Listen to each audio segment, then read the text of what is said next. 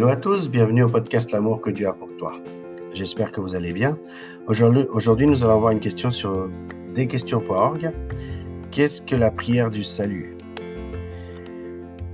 Avant de commencer, j'aimerais faire une courte prière afin que le Seigneur puisse nous guider à travers cette question. Seigneur Jésus, je te remercie Seigneur pour que tous ceux qui m'écoutent, Seigneur, et pour moi-même, Seigneur, que nous puissions comprendre ce que veut dire la prière du salut, Seigneur. J'aimerais que tu puisses nous guider, nous, nous, nous transformer dans nos cœurs, Seigneur, et que nous puissions vraiment euh, avoir connaissance de toi et sagesse, Seigneur. Je te le demande dans le nom de Jésus. Amen. Beaucoup de gens se posent la question suivante. Y a-t-il une prière qui m'assure le salut?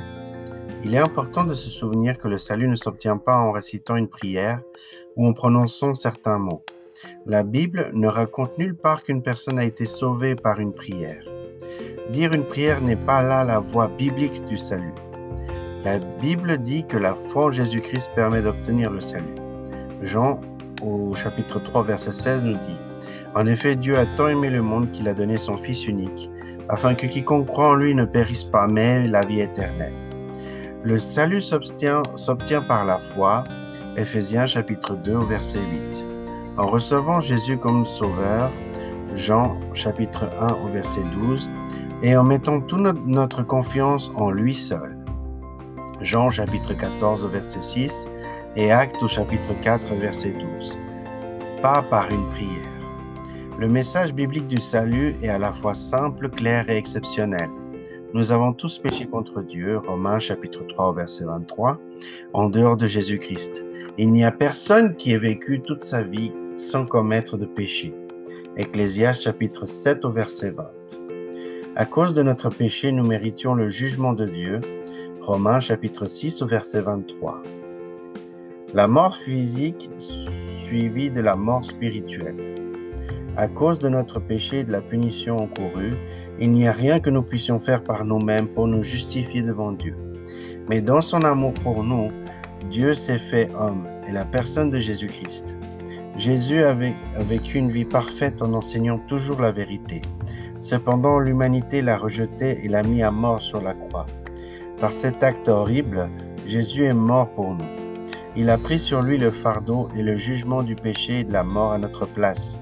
2 Corinthiens chapitre 5 au verset 21. Il est aussi ressuscité des morts, 1 Corinthiens au chapitre 15, prouvant que son sacrifice pour le péché était suffisant et qu'il avait ainsi vaincu la mort et le péché. Grâce au sacrifice de Jésus, Dieu nous offre le salut comme un don gratuit. Il nous appelle tous à changer d'attitude à propos de Jésus.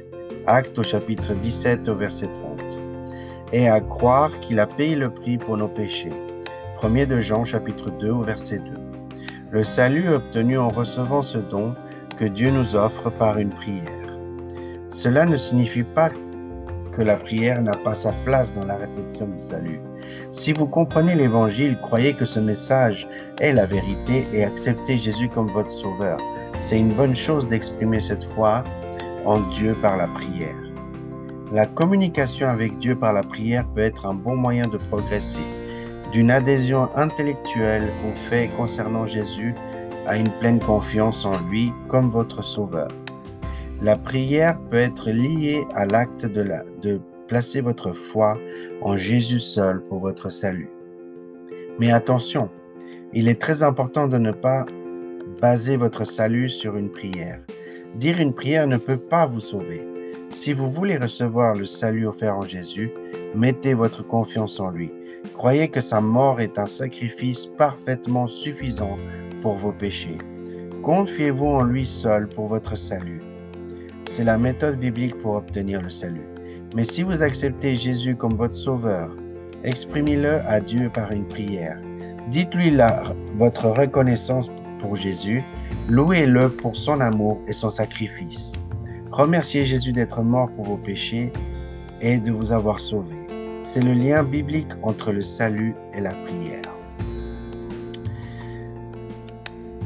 Maintenant, vous pouvez répéter après moi une prière qui est modèle, qui dit ainsi, Dieu, je sais que j'ai péché contre toi et que je mérite une punition.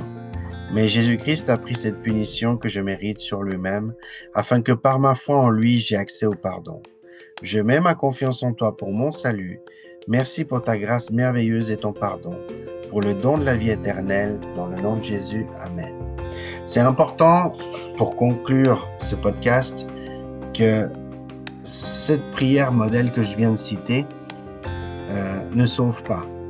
Euh, il ne sauve pas et c'est ce qu'on a vu justement dans cette question de la prière du salut qui résumait ce qu'on vient de citer maintenant, cette prière modèle.